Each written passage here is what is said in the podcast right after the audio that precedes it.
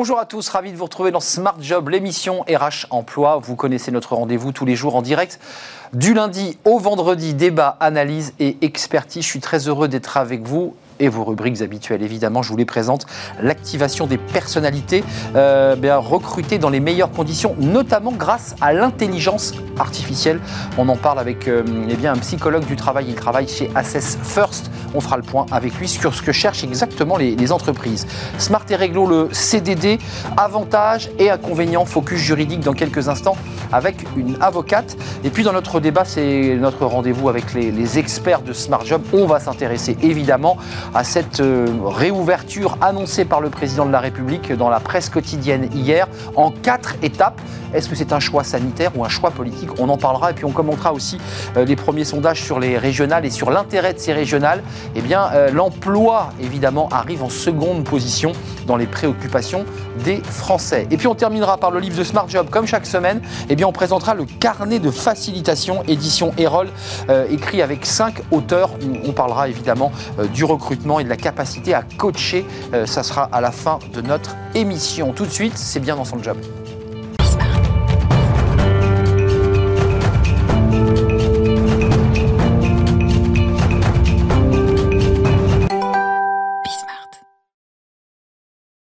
Bien dans son job, euh, bien dans son recrutement, parce que c'est le thème aujourd'hui évidemment qui, qui nous concerne.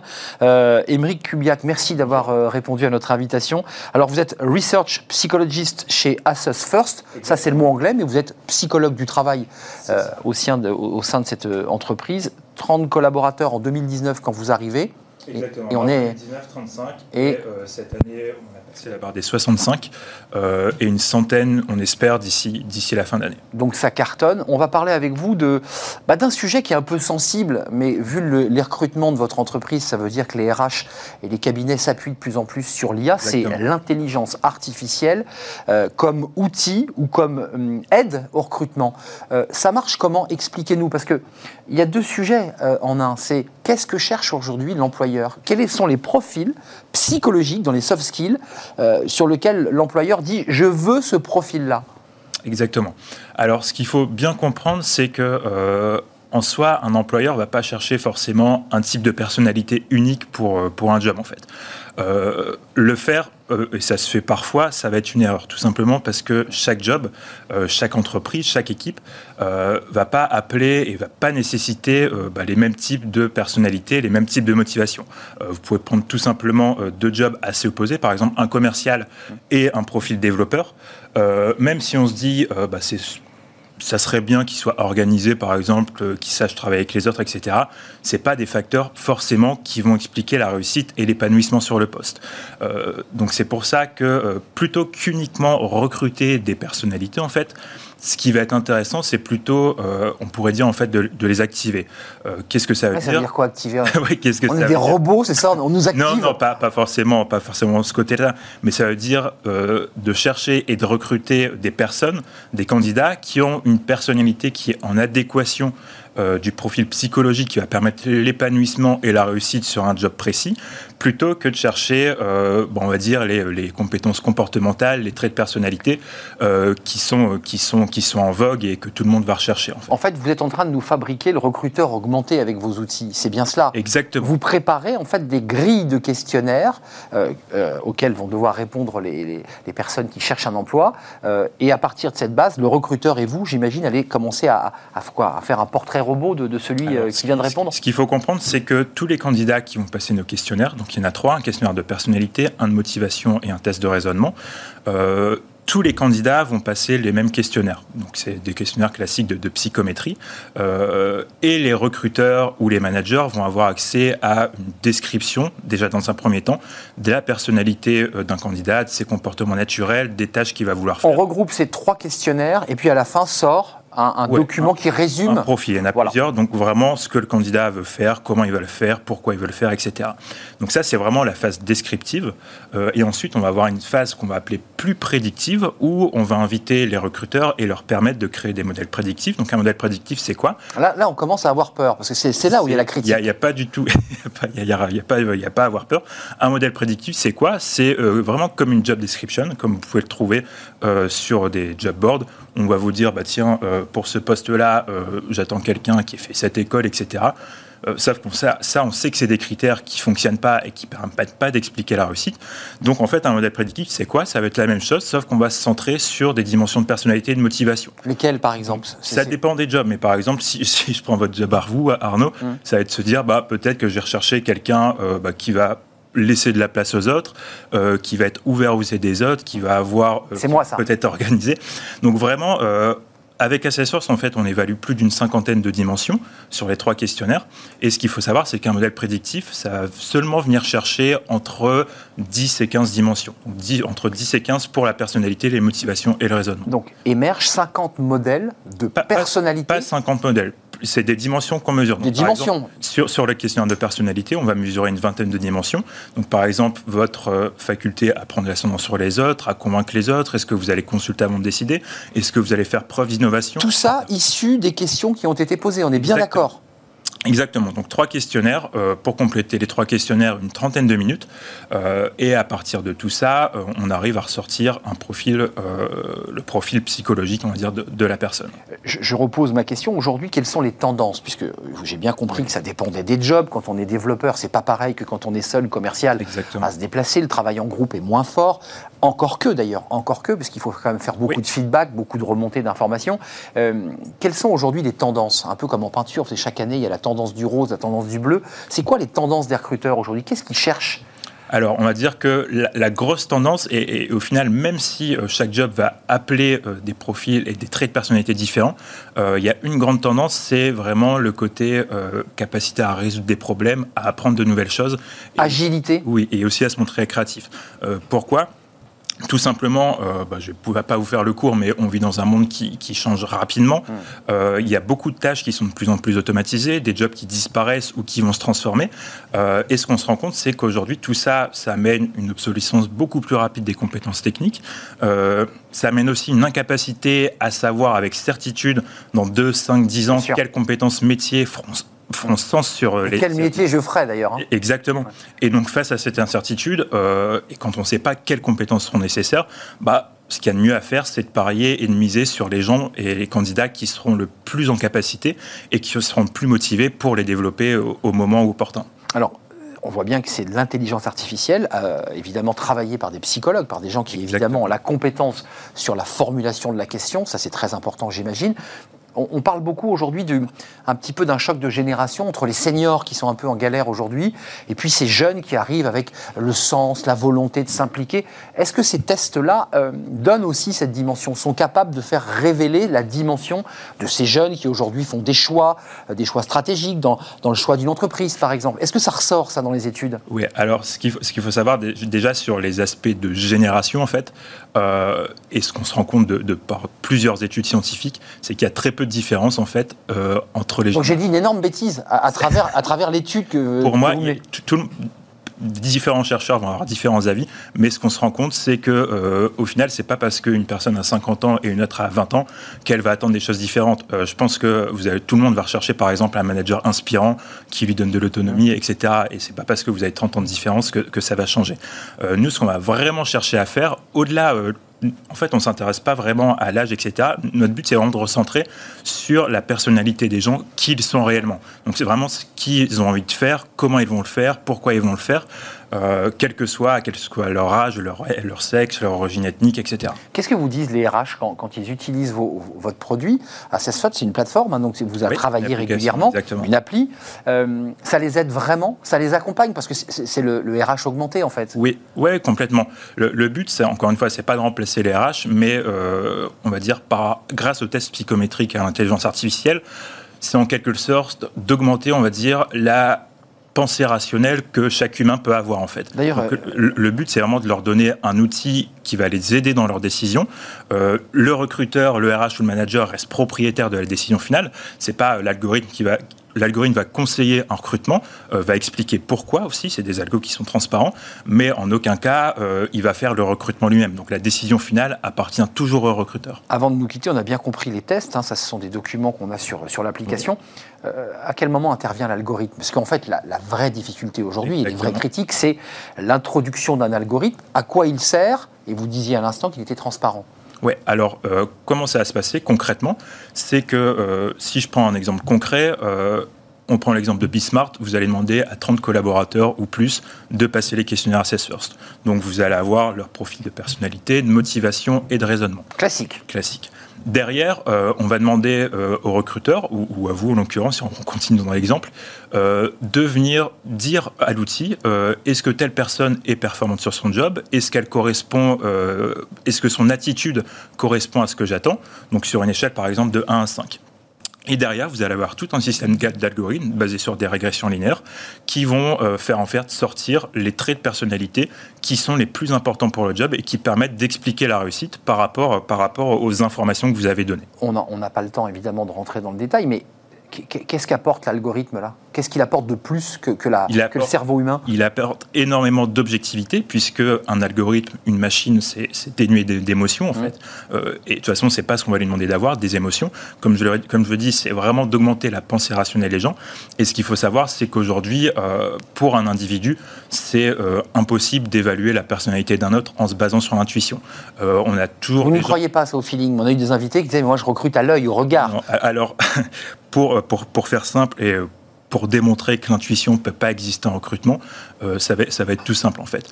Pour que l'intuition se développe dans un domaine, euh, recrutement ou toute autre activité, vous allez avoir besoin de deux conditions.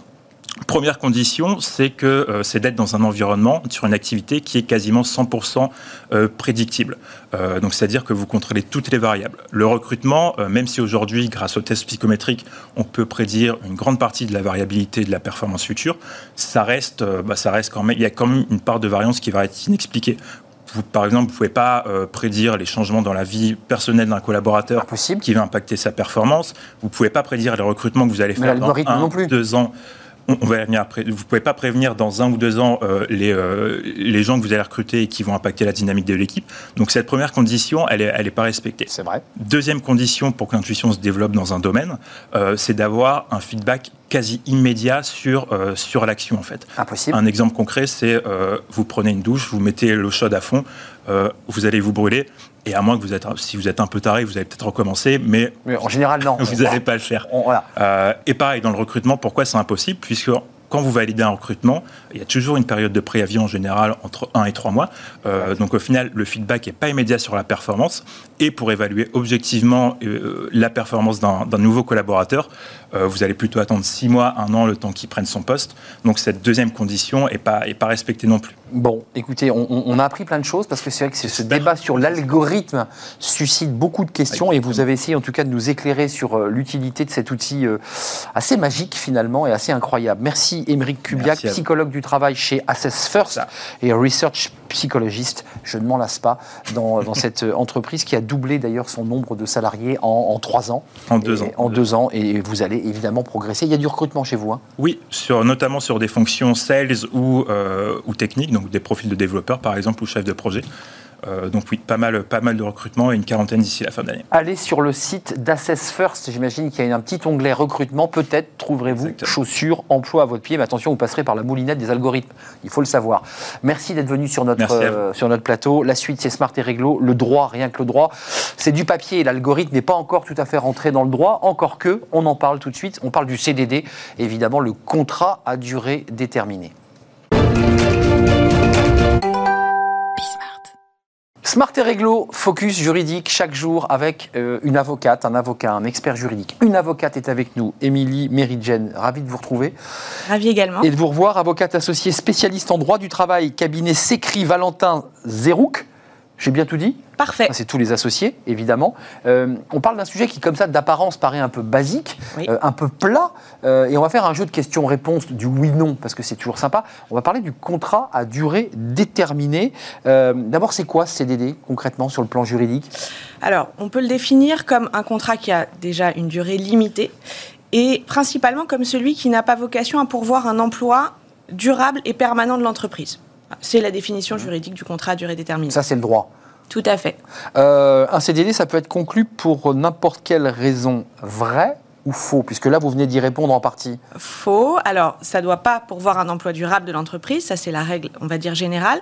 Mais il y a des cas de recours qui sont principalement et limitativement fixés par le Code du travail principalement trois auxquels on a l'habitude de recourir le remplacement d'un salarié absent. Un surcroît temporaire d'activité ou tout ce qui est emploi saisonnier, contrat d'usage euh, dans certains secteurs d'activité. La télévision Exactement, la production audiovisuelle, l'hôtellerie, la restauration, le sport professionnel, voilà, un, certain nombre de secteurs. Pour le dire simplement, c'est quand on a des, zones saisonnières, euh, comme une émission de télé de septembre à juin, et là, on est dans ce qu'on appelle un contrat d'usage. Exactement. Euh, c'est un contrat euh, d'usage qui, se distingue sur le plan du droit d'un CDD classique? Alors, oui et non. C'est-à-dire c'est le régime des CDD classiques, mais avec des spécificités. Le contrat d'usage, il doit, euh, pour pouvoir y être recouru, faire partie des 18 secteurs qui sont fixés par un décret. et puis, il doit être d'usage dans l'entreprise de recourir à un CDD d'usage pour ce poste. Je vais prendre un exemple. Sur, votre, dans votre chaîne, vous ne pourriez pas, par exemple, recourir à un CDD d'usage pour vos directeurs financiers ou vos directeurs des ressources humaines. parce qu'il n'est pas d'usage, en revanche, pour vous, ça serait possible. Mmh, c'est exact, effectivement. On parle beaucoup de Bismart aujourd'hui, parce que l'invité d'avant citait euh, comme exemple Bismart, évidemment, et vous avez bien raison de, citer Bismart. Un CDD et un extra, c'est la même chose Alors. Oui ou non? Oui et non. L'extra, c'est globalement le contrat d'usage dont on vient de parler. C'est ça. Euh, donc ça peut être un CDD très court, de quelques heures. J'ai besoin de remplacer un serveur sur la, pause du midi, euh, ou quelques jours. Donc on a ce vocable d'extra, mais globalement, c'est un CDD d'usage. D'ailleurs, sur ces extras, sur des contrats de très courte durée, on est obligé de faire une déclaration préalable à l'embauche Oui, le Mais c'est extrêmement contraignant. Oui, le formalisme est très lourd et euh, vous me permettez de faire la transition. Le CDD, on a l'impression que c'est facile, on recrute quelqu'un pour quelques jours, quelques non, c'est lourd. En réalité, c'est lourd euh, parce que si on ne respecte pas le formalisme, la sanction, elle est quasi immédiate et la sanction, ça va être la requalification en contrat à durée indéterminée. C'est un peu sévère quand on a recruté quelqu'un pour quelques heures avec euh, des indemnités à la clé. Donc une indemnité de requalification, ça, il peut y avoir des dommages-intérêts pour non-respect de procédure, voire même des sanctions pénales. Euh, le CDD contrat limité dans le temps, ça on l'a évoqué. Oui. Euh, vrai ou faux? Alors oui et non. Oui, parce que je, là vous me semez le doute. On euh, démarre en disant que c'est limité dans le temps, puis là vous, vous tordez le cou. Sinon c'est plat comme vous l'avez dit. Bah voilà. Alors donc oui et non. oui et non. En général, dans 90% des cas, oui. C'est-à-dire qu'on embauche quelqu'un pour une durée déterminée et du reste, le Code du travail prévoit une limite de 18 mois. Donc on ne peut pas recruter quelqu'un en CDD pour 6 ans maximal 18 mois. Maximum. Sur une, durée sans arrêt ou ça peut être 6 mois, 7 mois Alors il peut y avoir deux renouvellements. C'est ça. Voilà. Euh, il y a des règles d'ailleurs assez complexes sur la succession des CDD, mais on ne va pas rentrer dans le détail. Il y a des jours d'arrêt entre les deux Oui, exactement. C'est ça, on est d'accord. Hein. vous y connaissez un pas petit mal, peu, hein. un petit peu, ça m'intéresse. Mais il y a un cas qui est intéressant à relever par rapport à votre question vrai-faux, durée limitée dans le temps. Euh, c'est le terme qu'on appelle incertain. Je prends l'exemple euh, d'une salariée qui tombe enceinte. Elle va être euh, arrêtée pendant sa grossesse, donc on va la remplacer. Puis finalement, ça va euh, continuer sur son congé mat. Et ensuite, elle va prendre un congé parental. Et puis, elle va retomber enceinte. Et on peut rencontrer des CDD de remplacement pour des années entières. Ça peut durer un an, deux ans, trois ans, quatre ans. Et là, on a le droit, même si ça a dépassé la durée de 18 mois, parce qu'on est sur du terme incertain. Le terme incertain, c'est-à-dire que le poste de cette personne enceinte qui a prolongé pour des raisons médicales et des raisons personnelles, il est protégé en fait son emploi. Tout à fait. Quand elle revient, elle retrouve son emploi et la personne qui est en CDD depuis quelques années euh, doit quitter son poste. Alors cette question, je la trouve très intéressante puisqu'elle renvoie à tout le débat des stages euh, qui durent trois mois, puis du CDD. Oui. Puis on se dit, bah, après le CDD, forcément, et ça existe aussi à la télévision d'ailleurs, le CDD, ça permet de tester un salarié avant de l'embaucher en CDI. Vrai ou faux? Alors ça, c'est un a priori. Euh, et c'est ce qu'il y a dans Vous la êtes tête... sûr de ça? Ouais. C'est ce qu'il y a dans la tête de tous mes clients. La plupart du temps, mes clients m'appellent en me disant, bon, on va quand même, on va commencer par le recruter en CDD, comme ça on sera sûr qu'il fait l'affaire pour moi, c'est une erreur. Euh, bon, c'est une erreur juridique, je suis avocate, mais c'est aussi une erreur, on va dire, dans l'engagement qu'on donne aux salariés. Il y a des périodes d'essai qui sont faites pour ça. Trois mois C'est trois, mois hein. Alors, ça peut aller jusque huit mois pour certains, certaines conventions collectives, quatre mois renouvelables une fois. Euh, ça dépend du poste, ça dépend de la convention collective, mais les périodes d'essai sont ouais, généralement faites pour ça. Et en revanche, quand on, on embauche quelqu'un en CDD, on a parlé du formalisme très lourd et des sanctions. Si vous n'avez pas un cas de recours pour embaucher la personne en CDD, vous pouvez être sanctionné beaucoup plus lourdement que si vous recrutez quelqu'un en CDI et qu'au bout de trois mois, vous mettez un, terme à sa période d'essai. D'accord. Euh, quand on quitte un on a, on a, une prime, on a quoi? On a quelque chose? Oui, on a Il faut préciser quand même, parce que pour on a une petite gratification. Exactement. On a une prime qui, qui s'appelle prime de précarité, et c'est pas pour rien, parce que euh, ce statut de CDD, c'est un statut qui est précaire au-delà du contrat où on sait qu'on est embauché que pour quelques jours, quelques heures, quelques mois. Euh, c'est une précarité plus généralement dans la vie, c'est-à-dire que quand vous cherchez à un emprunt, un emprunt, bien sûr. à louer un appartement et que vous êtes en CDD, c'est pas le meilleur dossier. Hmm. D'où cette protection très stricte du droit du travail avec le le formalisme dont on a parlé, et d'où la prime de précarité qui est prévue à la fin, en général qui est 10% du montant des salaires que vous avez versé aux salariés pendant toute la durée du contrat. Mais ce qui ne vous permet pas pour autant, par ailleurs, de pouvoir accéder à un prêt bancaire, même avec cette prime de précarité. Alors je ne suis pas banquier, mais bah c'est évidemment plus difficile. juste un dernier mot avant de nous quitter, c'est un débat politique, parce que chaque président et chaque ministre du Travail qui se sont succédés depuis Nicolas Sarkozy lance le débat de la, il faut réduire le nombre de CDD, il faut embaucher en CDI. Comment vous l'expliquez? Parce que le CDD, vous me dites, il est bien pratique, il permet de remplacer, et on nous dit, on va taxer les CDD un peu plus, et on va empêcher les, CDD. Euh, expliquez-nous. Alors, je pense que c'est euh, des effets d'annonce, et puis c'est pour éviter les abus. Dans tous les régimes, il y a des abus. Quand on regarde les chiffres de 2017, ce sont les derniers que je connaisse sur le sujet, 88% des salariés en France sont embauchés en CDI, ce qui est quand même une écrasante majorité. Ça correspond à la règle qui est que le CDI est la forme normale de contrat de travail en France. Donc on a 12%, ce qui me paraît être la minorité qui permet la flexibilité, parce qu'il y a tout un tas de secteurs dans lesquels il n'est pas possible d'embaucher en CDI, donc le CDD est utile. Une dernière question, parce que celle-ci, on, l'a oubliée collectivement, puisqu'on prépare l'émission ensemble, il faut quand même pas mentir euh, à ceux qui nous regardent. Euh, la question de l'intérim, euh, quand on est en intérim, c'est un peu comme l'extra, quand on dit je suis en intérim, automatiquement c'est un CDD qu'on consigne Non, c'est pas un CDD, ah. c'est différent, puisque l'intérim c'est une relation tripartite avec une société qui s'appelle une société d'intérim et vous êtes mis à disposition d'une société dite utilisatrice. Donc c'est encore un autre mécanisme juridique. En revanche, c'est la même précarité et le même, enfin, un formalisme analogue pour protéger le salarié de cette précarité. Mais qui ne s'appelle pas contrat durée déterminée. Pas du tout. C'est pas du tout le même type de contrat. C'est pas le même type de contrat. Bah merci, euh, Émilie Meridjen. On a, on a appris plein de choses. C'est vrai que le secteur de l'audiovisuel est un secteur évidemment euh, Concerné. Qui, connaît, qui, connaît, bien euh, évidemment ces, ces, CDD qui s'enchaînent, qui s'arrêtent parfois et qui reprennent. Merci d'être venu, avocate spécialiste en droit du travail, cabinet s'écrit. Merci d'être venu sur le plateau. Je, ne lance pas tous les, noms des, associés, vous, vous, me pardonnerez. Merci, on se revoit bientôt, j'en suis sûr. on fait une courte pause et on se retrouve juste après pour eh bien, le cercle des experts. Bah oui, c'est chaque vendredi. Et là, aujourd'hui, ben, on a quand même pas mal de choses à se dire. On va tout réouvrir. Alors, est-ce que c'est un choix politique, un choix sanitaire? En tout cas, le président a décidé, euh, il l'a annoncé dans la presse quotidienne, de réouvrir. Alors, par étapes, quatre étapes, ça se terminera le 30 juin. Et puis, il y a aussi euh, quelques, quelques petites comme ça analyses à faire sur les élections régionales, parce que les Français, lorsqu'on les interroge, eh bien, leur sujet de préoccupation, c'est la sécurité, mais arrive en deux, c'est l'emploi. Évidemment, on va en parler parce qu'ils craignent de perdre leur emploi. Il y a un vrai sujet. Voilà, c'est euh, les thèmes que l'on va évoquer avec mes invités. C'est dans quelques instants. Restez avec nous.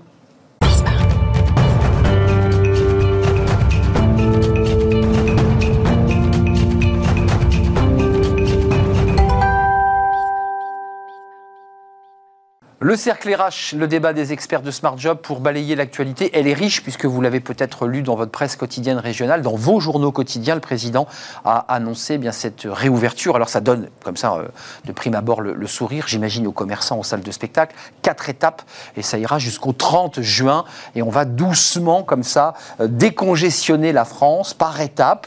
Euh, ça suscite évidemment réflexion, débat. Au-delà du sourire, est-ce que c'est un choix politique? Est-ce que la campagne présidentielle a commencé à l'eau eh bien, de cette annonce présidentielle ou est-ce que c'est un choix euh, sanitaire réfléchi, posé? Et puis on parlera euh, des militaires rapidement parce qu'ils se sont exprimés très durement et ça a suscité là aussi un vif débat euh, dans la presse, une tribune qui a été publiée dans Valeurs Actuelles avec des militaires qui vont d'ailleurs vont être convoqués. Hein, la, ministre de la Défense l'a indiqué et ça a suscité un débat. Puis on parlera des élections régionales, c'est très court parce que dans l'intérêt de ces élections et dans les thèmes, les Français eh bien, parlent de deux thèmes la sécurité et l'emploi. Euh, sécurité très haut, avec évidemment les événements récents, mais aussi l'emploi. Trois invités sont avec moi. Valérie Oanessian, merci d'être avec nous. Euh, vous êtes membre euh, de la Fondation Concorde et vous êtes à la tête d'une entreprise. Rappelez-moi le nom. Femia Conseil. Femia Conseil, voilà, c'est vous qui lancez votre propre titre. Haute de Castet, merci d'avoir de nouveau répondu à notre invitation. Vice-présidente du think tank Démocratie Vivante.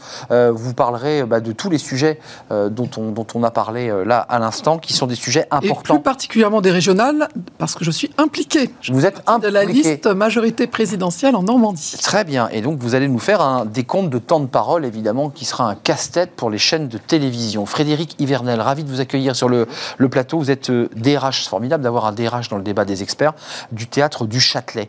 vous faisiez partie de tous ces acteurs de la culture qui, depuis des mois, mais évidemment, attendaient un signal. Vous l'avez Euh, on commence d'ailleurs par la réouverture, les militaires, c'est important, mais je voudrais quand même qu'on voit les étapes de la réouverture parce que je voudrais vous donner la parole. La culture, on a fait beaucoup de débats sur ce plateau avec des acteurs euh, de Mogador, par exemple, qui euh, étaient très inquiets pour les spectacles qu'ils avaient lancés. Regardez, ça va commencer, on va voir ces, animations.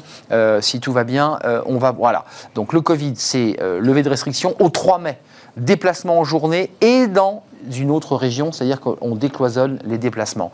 Un retour en classe des élèves des collèges et des lycées, jusque-là, on le savait, ça c'est une information, et puis les choses vont avancer évidemment un peu plus vite à partir du 19 euh, mai. Réouverture des commerces et terrasses des restaurants, bars et cafés avec des restrictions, il y aura des jauges, puisqu'on n'avait pas la place évidemment, vous l'imaginez. Accès aux lieux culturels euh, et sportifs, 800 personnes max en intérieur, donc ça c'est les débats des, grands événements sportifs, euh, basket par exemple notamment.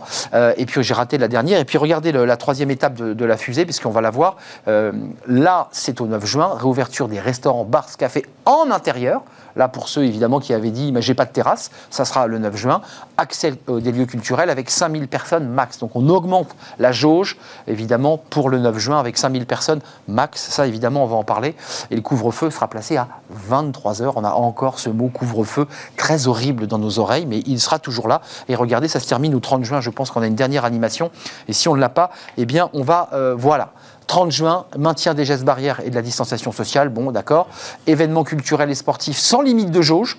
Je pense à Roland Garros, évidemment, qui avait reculé d'une semaine son événement. Et on sera, là j'ai envie de vous dire, à la fin du couvre-feu. Euh, Frédéric Hivernel, vous avez le sourire ce matin ou vous êtes toujours un peu circonspect? Parce qu'il y a quand même tout un débat sur on, peut tout refermer si euh, bah, la situation sanitaire est mauvaise. Et excusez-moi de vous le dire, au moment où je vous parle, hier, 321 morts, avec l'arrivée d'un Covid indien, 3 personnes, 4 personnes en France viennent d'être contaminées. Enfin, rien n'est très solide. Rien n'est solide, mais ce qui est important pour nous, c'est d'avoir, euh, dans, le flou dans lequel nous étions depuis déjà euh, de très longs mois, euh, cette hypothèse de travail sur laquelle maintenant on peut un peu s'asseoir. vous savez, les gens du, du, spectacle vivant, ils ne vivent que pour une seule chose, c'est la relation au public. Euh, les techniciens, euh, tous ceux qui concourent dans un théâtre comme celui dans lequel je travaille à la réalisation d'un spectacle, leur seule émotion, elle est liée euh, au bruissement des spectateurs lorsqu'ils rentrent dans la salle, à l'émotion qu'ils ont lorsqu'ils lèvent le rideau et à la capacité qu'ils ont de mettre en scène leurs compétences Là, il y a une perspective. techniques et humaines pour favoriser une émotion collective et partagée. Donc Donc évidemment, les gens sont heureux euh, pour autant, nous, on s'est toujours calé sur euh, le, calendrier du gouvernement et c'est tout à fait naturel. Euh, on a ce juge de paix qui est la propagation du virus. maintenant, on est dans une dynamique qui est quand même beaucoup plus positive, donc on s'en réjouit évidemment votre sentiment, parce qu'il y a plusieurs sujets, il y a les lieux culturels, il y avait quand même pas mal de lieux occupés, on a pensé, je pense à Odéon, je pense à des lieux occupés pour la, la culture, et puis il y a les bars, les restaurants, les cafés. Dans quel état d'esprit vous êtes? Haute de Castet, Valérie Renessian, Haute de Castet Oui, je suis plutôt optimiste, effectivement. Euh, Monsieur Hivernal euh, représente un peu euh, le sentiment de tous les Français. Dans leur majorité, il y a un sondage qui est paru il y a deux jours, Elab pour votre concurrent BFM TV, qui dit que 7 Français sur 10 soutiennent cette stratégie stratégie de déconfinement hum. qui donne des caps et cette stratégie par épisode avec une matrice commune nationale. C'est un feuilleton. Une matrice commune nationale par étape, en fait. Alors, si le terme épisode est mal choisi, par étapes successives. Donc, avec une matrice commune et puis des spécificités qui seront euh, réajustées du coût humain euh, par territoire, en fait. Euh, juste d'un mot, vous, la citoyenne engagée, et vous l'avez dit au début de cette émission, on est dans un choix politique parce qu'on est à un an d'une élection présidentielle, où on est dans un choix, et le président a bien pris soin de dire, attendez, on a chaque fois pris des décisions sanitaires. Parce que quand on regarde les chiffres euh, de contamination, ça baisse pas. Enfin, Valérie Vénétian. Oui, oui, moi je. Politique ou sanitaire bah, J'allais dire les deux. Euh, mon capitaine Les deux, mon général. Si j'osais, si j'osais, je dirais les deux, mon général. Général, ça va bien. Euh, non, non, on est dans une situation totalement paradoxale, vous l'avez rappelé finalement, on a tous compris qu'on était dans une incertitude sanitaire totale. Et jamais on a autant compris qu'on était dans une incertitude sanitaire avec euh, ces nouveaux euh, variants, variants euh, indiens, et, tous les jours, ils nous en arrivent. Et en même temps, comme on dit. Euh, on est en train de Bravo. construire, on est en train de construire une sortie qui est bienvenue et qui est nécessaire. Donc, on, on a là un, un croisement un peu étonnant Hum. entre Troublant. et troublant entre une incertitude totale, je pense complètement intégrée à la fois par les gouvernants et par euh, la population, parce qu'on a compris au fil du temps, et en même temps.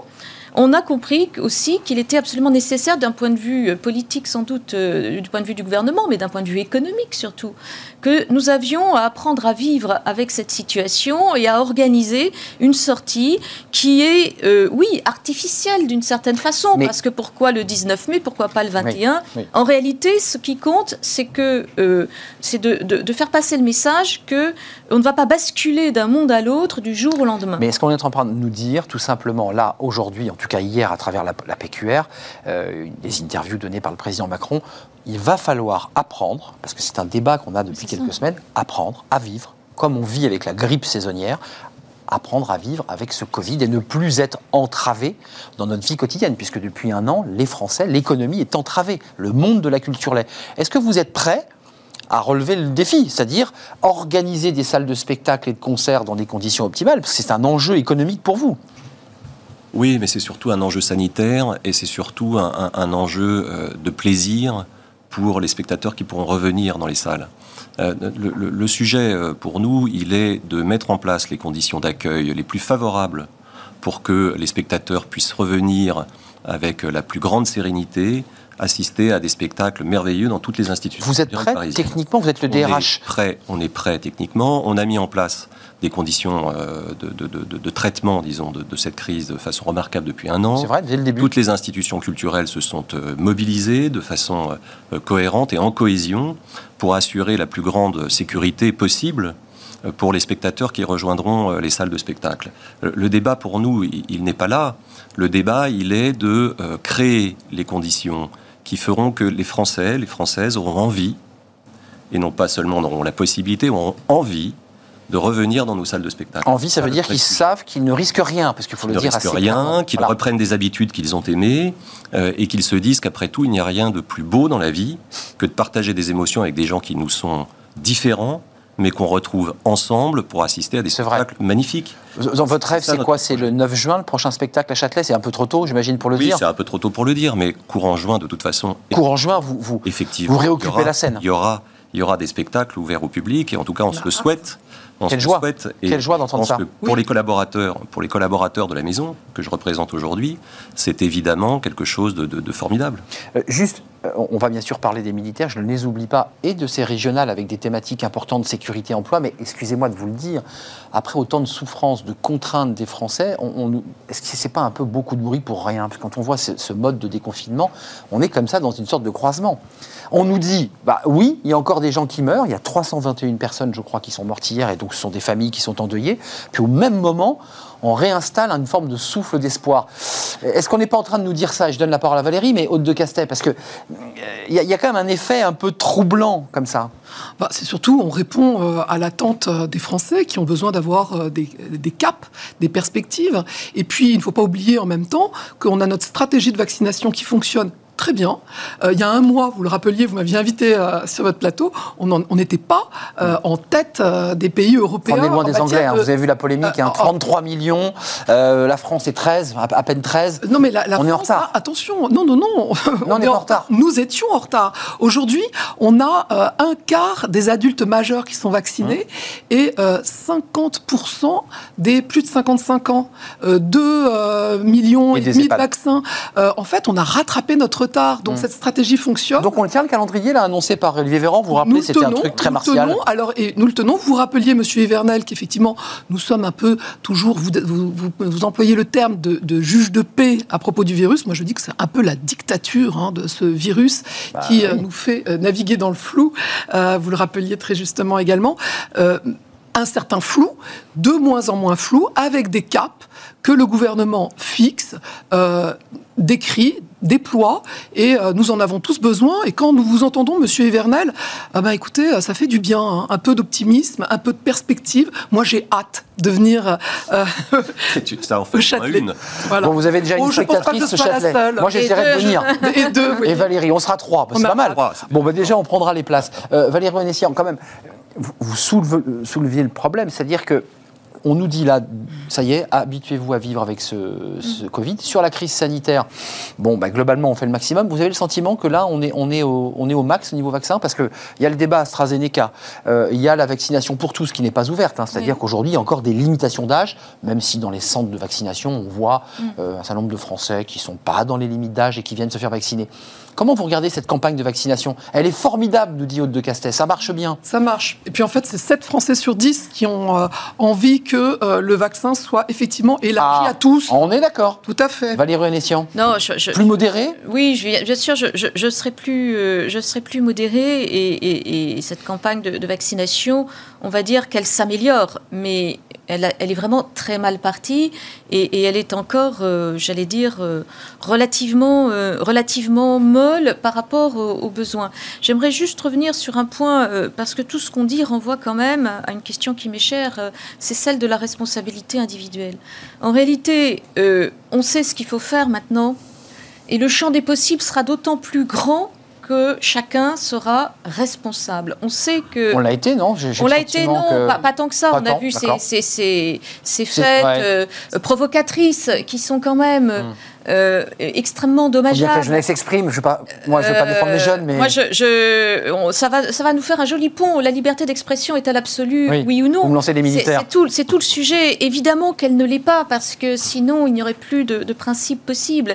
Et en réalité, euh, rien ne vaut la responsabilité individuelle. Aucune règle euh, en, matière sanitaire ne sera aussi forte que la possibilité pour chacun de juger de la situation, de jauger et, finalement d'adapter le bon comportement. Aujourd'hui, on sait ce qu'il faut faire.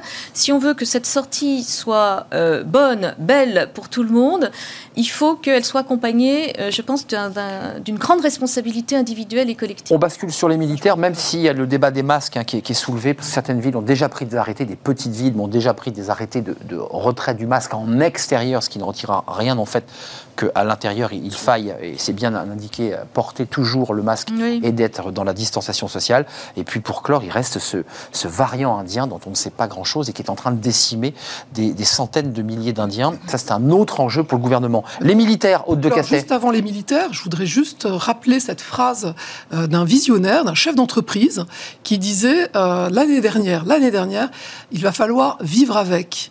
Nous, on parle beaucoup du monde d'après. C'est pour ça que je Et vous en disais- vérité, je, je vous Beaucoup appuie, de bruit pour Arnaud.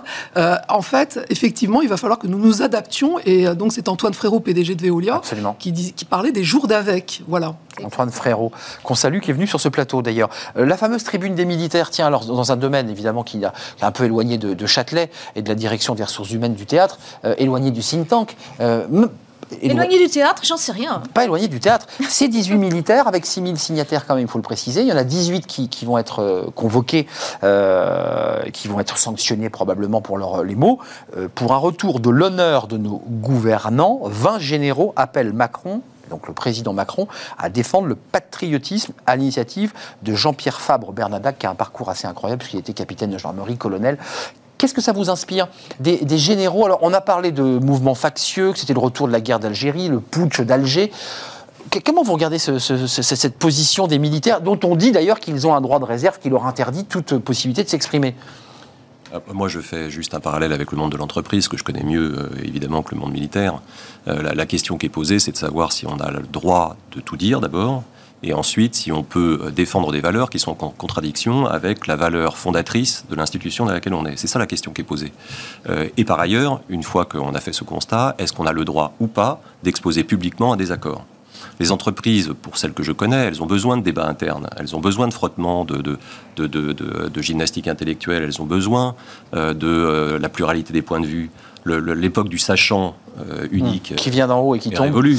Euh, donc on a besoin de cette intelligence collective, on a besoin de débats. En revanche, on a aussi besoin de loyauté. Donc en l'occurrence, une fois Donc c'est un manque de loyauté prise- des militaires. pour, pour- en tout cas, pour moi, une fois que la décision est prise, l'ensemble des collaborateurs qui a participé à cette réflexion euh, doivent être loyaux. Euh, donc euh, la loyauté, elle passe par euh, le fait qu'on défend des positions d'entreprise une fois qu'elles ont été actées. Moi, je vais vous dire juste une chose côté RH. Le, le- le talent d'un collaborateur, c'est sa compétence multipliée par la confiance qu'on lui fait. C'est pas plus, c'est une multiplication. Bien sûr. Vous pouvez avoir la plus grande compétence du monde, si vous n'avez pas la confiance, euh, bah, le talent est égal à zéro. Donc euh, la, la question pour moi, c'est celle-là. C'est dans une entreprise, est-ce que on tolérerait qu'un collaborateur aille exposer publiquement Non. des valeurs qui sont différentes de celles que l'entreprise porte Pour Paul de appuyer- vous en pensez quoi de cette tribune ben moi, je voudrais Qui tape appuyer- fort sur l'idée que finalement le, le- le- le gouvernement, même l'État, est en train de se déliter face à comme ça à des coups de boutoir qui mettent en danger et que les militaires seraient finalement les garde-fous euh, et les sauveteurs. Alors, il y a, plusieurs, euh, plusieurs choses en fait. D'abord, je voudrais appuyer les propos de M. Hivernal. Effectivement, la loyauté, si euh, à la différence euh, du, retraite, monde, hein. du monde, oui, du monde du travail, ça n'est même pas inscrit dans le contrat de travail, hein, ni le mot confiance d'ailleurs. La loyauté, c'est une valeur socle hein, du monde militaire que je connais un peu en fait. Moi, je me pose la question quand même de, du moment, du moment pour s'exprimer. Pourquoi Qui à ce moment-là est-ce que-. Oui, mais euh, vraiment Dramatique. euh, vous rappeliez avec des termes tout à fait militaires, martiaux. hein, on parle de couvre-feu. Hum. euh, le président de la République a, a dit qu'on était en guerre contre un virus. Donc on a, on est avec un pays qui souffre. On a d'autres corps constitutifs de notre République. Je pense notamment aux partenaires sociaux qui, dès le début de la pandémie, ont fait acte de responsabilité en appelant le pays tout entier à l'unité. Pour, euh, euh, vu la Pour vous, c'est une rupture, finalement, une Moi, forme de je- trahison Attention, euh, depuis 2005, il y a une modification de la loi qui permet à chaque militaire de pouvoir s'exprimer. Ah Ils ont le droit d'expression. Néanmoins, c'est pas pour rien qu'on appelle le corps de l'armée Hum. La grande muette. Parce qu'effectivement, et vous le rappeliez très bien, la loyauté est une valeur socle. Pas seulement. hein. Il y a aussi le sacrifice, il y a l'honneur. Donc c'est une forme de trahison. panache. Bah. Je n'irai pas jusque-là parce qu'en en fait, euh, je, euh, il doit y avoir des souffrances, il doit y avoir. euh, de- sur le fond, j'ai Bah. même pas envie de trop de m'étendre, mais je me demande l'opportunité de cette tribune. Pourquoi ce moment-là? Même dans une réforme, il y a toujours un moment pour la réforme. Mmh, bien sûr, Et ça ne tombe pas par hasard. Si la loi permet l'expression individuelle du militaire, elle ne permet pas l'expression collective. Elle ne Alors, c'est pas la première fois. hein. On a déjà eu des putsch, on a déjà eu des, des expressions de, euh, des tentatives de putsch. Avorté d'ailleurs. euh, avortées. Valérie Wanessian, euh, vous en pensez quoi? Il y, a, il y a quand même un contexte aujourd'hui autour des questions de sécurité qui me fait aussi un pont avec les premiers sondages OpinionWay sur les- le ressenti des Français à l'égard de cette élection, dont on dit qu'elle pourra euh, d'ailleurs euh, euh, créer une très forte abstention, mais dans les thématiques que les Français placent en tête, sûrement des régionales et probablement de la présidentielle, c'est la sécurité arrive en second l'emploi, parce que les Français ont peur de perdre leur emploi. Euh, ça rentre dans un contexte de succession de faits divers, d'incertitude sécuritaire. C'est dans ce contexte-là que s'inscrit Oui, cette tribune. mais, euh, moi, moi je, je, je pense qu'il ne faut pas, en tout cas ici, on peut, mais euh, aborder ça d'un point de vue politique. Pour moi, la question, c'est pas de savoir si ce qu'ils disent est vrai ou pas vrai. Les sondages montrent que les Français les soutiennent plutôt euh, par rapport euh, aux, aux- aux propos qui sont, qui sont tenus. Euh, Même Marine Le Le- Pen, hein, vous avez remarqué. euh, Bien, bien sûr. Donc, euh, donc si, si, si, si, si on commence à prendre le sujet par ce biais-là, on fait de la politique. On peut, mais c'est pas forcément le, le sujet Vous de êtes venu avec le, le code de Oui, la liberté, d'expression, euh, coécrit avec Emmanuel voilà, Pierrat, c'est votre œuvre. euh, rédigé par Vincent euh, Ohanessian, avocat de, de- de métier. Et euh, je, je- je dirais comme monsieur, il y a, la, la liberté d'expression, c'est un principe constitutionnel, fondateur de, de notre démocratie. Il n'est pas absolu.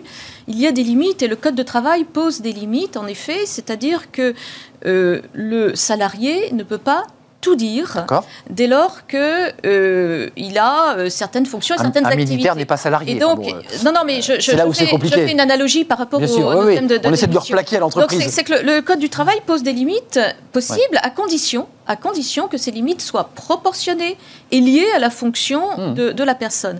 Et je pense que euh, le, le- le sujet est là. C'est, euh, on voit aussi que. Mais attendez, excusez-moi, ces Est-ce que vous les sont- soutenez au-delà de, Non, non, de ce qu'ils disent? je- Est-ce que vous dites ils ont le droit de s'exprimer publiquement dans une tribune? On peut aimer, on ne, Ça, on c'est peut pas ne sujet. pas aimer. Je, je- je- ne veux pas m'exprimer sur le soutien parce que, euh, euh, encore une fois, c'est un sujet politique.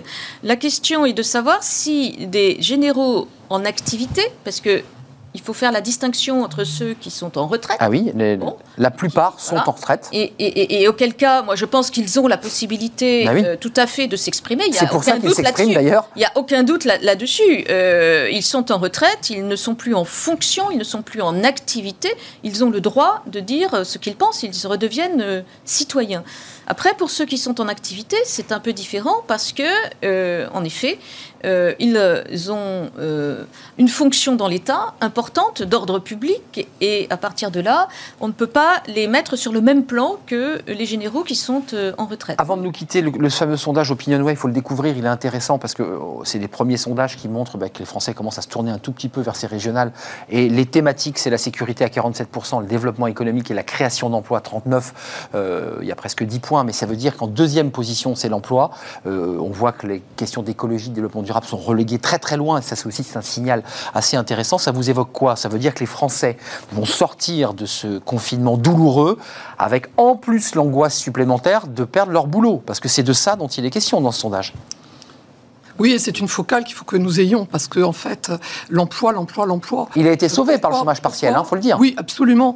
Euh, de manière assez magistrale, hein, rappelons-le. hein, on est le pays où on a le, euh, le plus euh, été au chevet de nos entreprises, au chevet de nos salariés, en maintenant le pouvoir d'achat moyen des, des Français de la meilleure, des- de la meilleure manière au niveau mondial. hein. Donc ça, c'est bon toujours de le rappeler.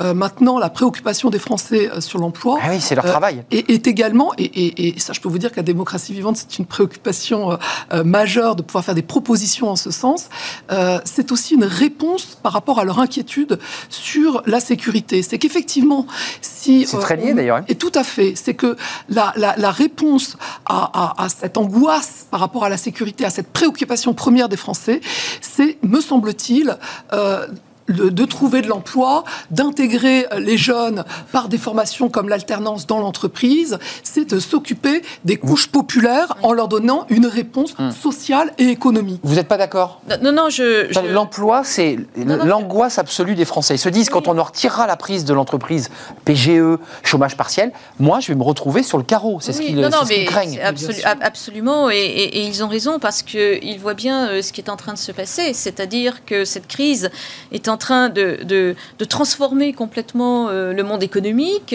euh, avec des secteurs qui sont dynamiques, qui sont voire plus dynamiques Plus dynamique. qu'avant, et d'autres dont on se demande comment ils vont se, se relever avec euh, sans doute des fermetures définitives de, de certaines choses.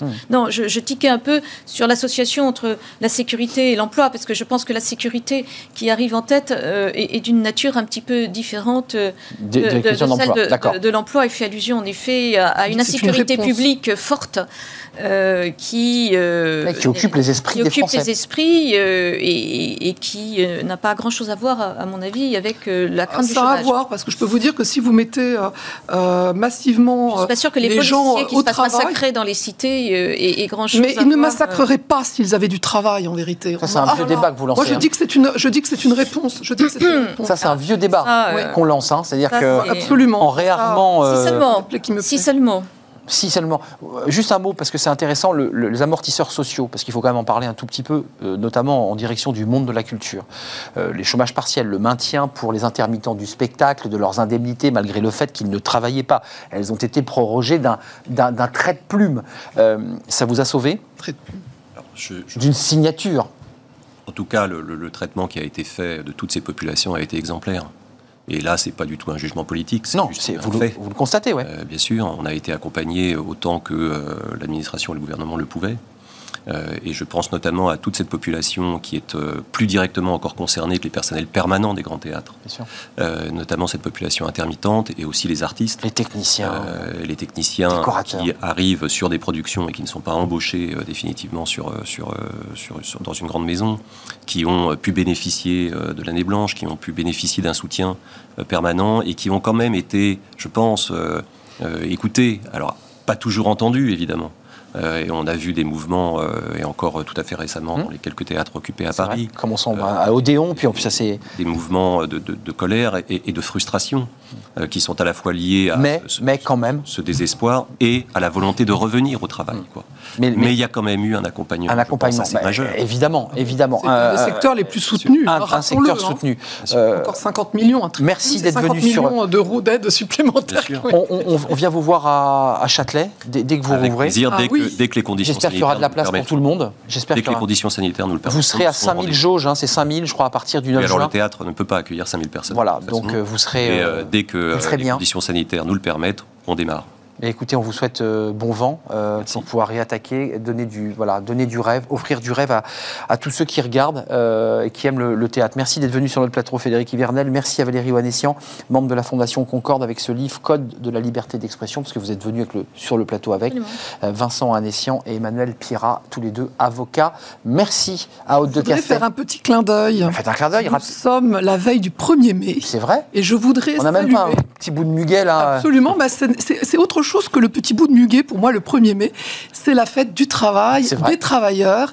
Et je voudrais euh, saluer les syndicats qui, malgré euh, leur euh, divergence, Très bien. depuis un an, ont fait preuve de responsabilité, d'engagement euh, pour notre beau pays. Ouais. Le dialogue social n'a jamais été aussi euh, oui, dynamique et vitalisé. On Donc, euh, salut merci. aux syndicats Attendez, c'est et plus aux un clin d'œil. Vous avez l'œil fermé là, Haute de Castel. Ce n'était plus un clin d'œil, c'était un c'est une message campagne politique. électorale, hein. C'est une campagne électorale que vous nous faites.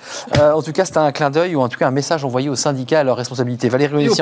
n'est pas d'accord, mais on ne peut pas ouvrir ce débat. Merci à vous trois, Partenaires mesdames et messieurs. Euh, la fin de notre euh, émission, ben, c'est bientôt. C'est le livre de Smart Job et on s'intéresse euh, eh bien avec un coach à l'intelligence collective. Ça ne s'improvise pas et il va être avec nous dans quelques instants pour nous parler de ce livre. Vous voyez, je vous vois très intéressé, Haute de Castel.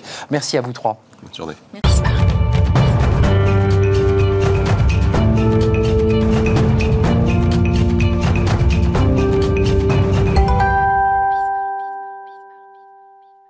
Plateau, en direct, je remercie mes invités. Ils ne voulaient pas partir. Ben oui, c'est comme ça. Quand on est bien sur un plateau, on n'a pas envie de partir. Néanmoins, c'est le livre de Smart Job, évidemment. Et j'accueille euh, Johan Lemeni. Bonjour Johan. Euh, carnet de facilitation, l'intelligence collective ne s'improvise pas. Alors, je voudrais quand même citer vos co-auteurs. C'est toujours sympathique quand on a écrit un livre à plusieurs mains. Mélissa Aldana, Vincent Dromer, Thibaut Gangloff et Geoffroy Guillochin pour être complet. En prenant le livre comme ça un peu par hasard, déjà on découvre que c'est pas, euh, j'allais dire un livre de littérature, c'est un livre pratico-pratique. Oui, Euh, et je, je commence par la page 103. Euh, vous dites, bienveillance est un terme galvaudé, tout le monde en convient, on a fait une émission sur la, la bienveillance.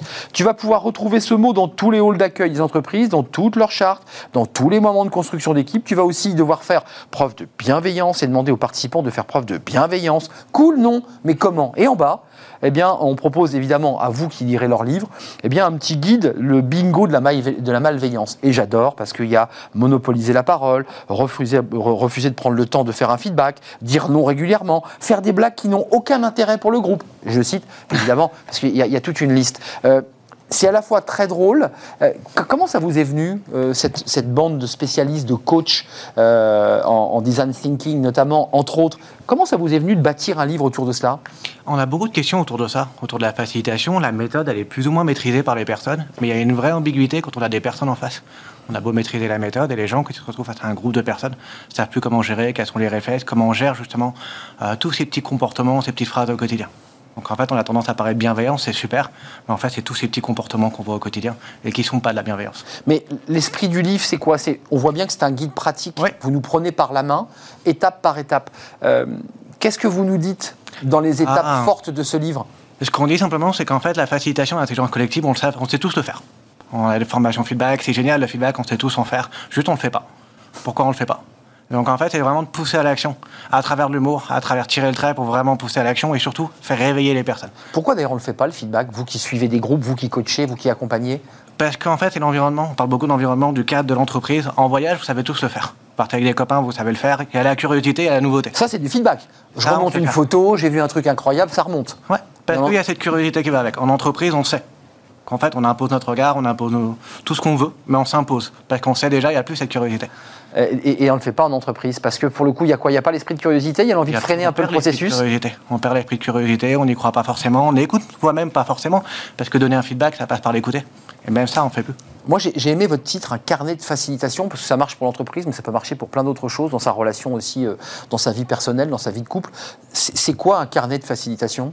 Un carnet de facilitation, c'est une envie, en tout cas, de se poser les bonnes questions. À, à travers l'humour, on voit que ça débloque. C'est aussi une envie de pratiquer. découvrir qu'est-ce que c'est que la facilitation dans sa vie privée, professionnelle, manager, atelier. Mais en tout cas, une invitation à se poser les bonnes questions, à expérimenter. Donc faciliter, c'est quand vous êtes vous en situation de, de coaching, euh, par quoi vous commencez? Vous, vous évoquez ce concept évidemment. Comment, comment on bâtit une réflexion autour des sujets que vous portez dans ce livre? Bah, en fait, c'est surtout qu'on on a beaucoup de gens qui nous demandent de faire travailler un groupe et de les faire atteindre un objectif.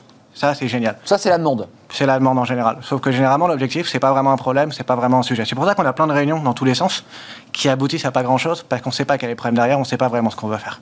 Donc nous, on est là vraiment. Donc on n'a pas un bon objectif, excusez-moi. Pas le bon objectif, On est d'accord. un objectif, mais c'est même pas un objectif de groupe au final. Donc c'est amener les gens à se poser les bonnes questions, à savoir pourquoi ils veulent réunir des gens et qu'est-ce qu'ils veulent faire ensemble. Donc vous êtes obligé vous aussi de retravailler même sur l'objectif qu'on se fixe. Quel est le problème, à quel niveau vous vous situez, qu'est-ce que vous voulez vraiment faire. C'est ça en fait l'enjeu. L'atelier, c'est la phase vraiment émergée de l'iceberg. C'est le moment ensemble. Mais il y a plein de questions à se poser en amont. Euh, la communication, là aussi, il y a- tout un, travail, un, chapitre consacré à la, communication. Et ce qui est intéressant dans votre livre, c'est que vous permettez euh, aux lecteurs, je vous le dis, de pouvoir, un peu comme dans un cahier, un journal intime, de pouvoir rajouter, euh, voilà, comment a été ta voix, ta respiration, ta posture, ton timbre, ton regard, tes gestes en fonction des nouvelles que tu as annoncées. Il y a évidemment les techniques, vous les évoquez, vous les avez, vous les maîtrisez, puis il y a aussi la, la façon de les, de les faire de les transmettre. Ça, c'est très important. Ça, c'est des conseils que vous donnez aussi dans votre livre. C'est des conseils qu'on donne. Comment les transmettre, comment se positionner, comment donner envie. En plus, l'avantage de ce livre, c'est qu'il y a vraiment cinq auteurs, mais en fait, on est 11 derrière, plus d'autres personnes encore. C'est ça, ça a été écrit par Alexandra Scora aussi. Et on a fait intervenir des, vraiment des experts. Elle est experte en com, donc elle a vraiment voulu partager aussi cette tranche de vie. D'accord, donc en fait c'est un agrégat de spécialistes dans leur domaine respectif. Vous, votre domaine c'est quoi? C'est le design thinking? Euh, moi, mon domaine, c'est le coaching d'organisation. Donc, je travaille vraiment sur les équipes et les managers pour les amener à poser les bonnes questions. Donc vous, vous êtes concentré sur cette partie, et puis ensuite vous vous êtes réparti le travail, avec quand même un- un- une idée phare qui, qui est un peu la philosophie du livre. C'est pratique, c'est plutôt ludique, c'est Jones. Euh, voilà, ça nous prend vraiment par la main. Ouais, C'est ça l'idée quand même. hein. Si c'est réussi, c'était le but en tout cas. En tout cas, c'est réussi en, en- en termes de mise en page. Je trouve ça très très ludique et très facile à lire. Et puis dans le style, vous vous êtes un peu marré quand même. Ouais, c'était le but aussi, parce qu'en fait, il y a énormément de livres là-dessus qui sont très littéraires, Tout à fait. euh, qui sont très poussés, et en fait, c'était prendre un peu le contre-coup, contre-pied, et d'essayer de proposer quelque chose qui invite à l'action. Si vous voulez vous détendre en traitant d'un sujet euh, passionnant, sérieux malgré tout, parce que ça concerne votre vie quotidienne dans l'entreprise, c'est quand même pas rien, euh, carnet de facilitation, l'intelligence collective ne s'improvise pas. Et comme vous l'avez entendu de la voix de Johan Lemeni, eh bien ils sont euh, cinq sur la couverture, mais en fait ils sont une armée qui ont contribué à écrire ce livre. Donc c'est un, un agrégat de cerveaux qui se sont connectés. Édition Erol, je ne veux pas oublier cet éditeur qu'on cite souvent dans notre émission du, du vendredi. Johan, c'était un plaisir de vous accueillir. Merci beaucoup. Bon vent pour la- la- votre livre et puis pour l'accompagnement de vos, de vos groupes. Euh, merci à Joséphine Dacoury. Oui, c'était elle qui aujourd'hui nous accompagnait et, et je la remercie. Merci à Pauline Gratel. Euh, merci à euh, Romain Luc à la réalisation. Merci à Justine pour le son et merci à Valentin pour l'accompagnement et l'accueil des invités. C'est toujours un plaisir. Bon week-end à vous sur Bismarck, bien entendu, ça va sans dire. D'ici là, portez-vous bien. Puis à la semaine prochaine pour de nouvelles aventures euh, et de nouvelles rencontres aussi, toujours aussi passionnantes. Merci pour vos réactions sur les réseaux sociaux. À très bientôt.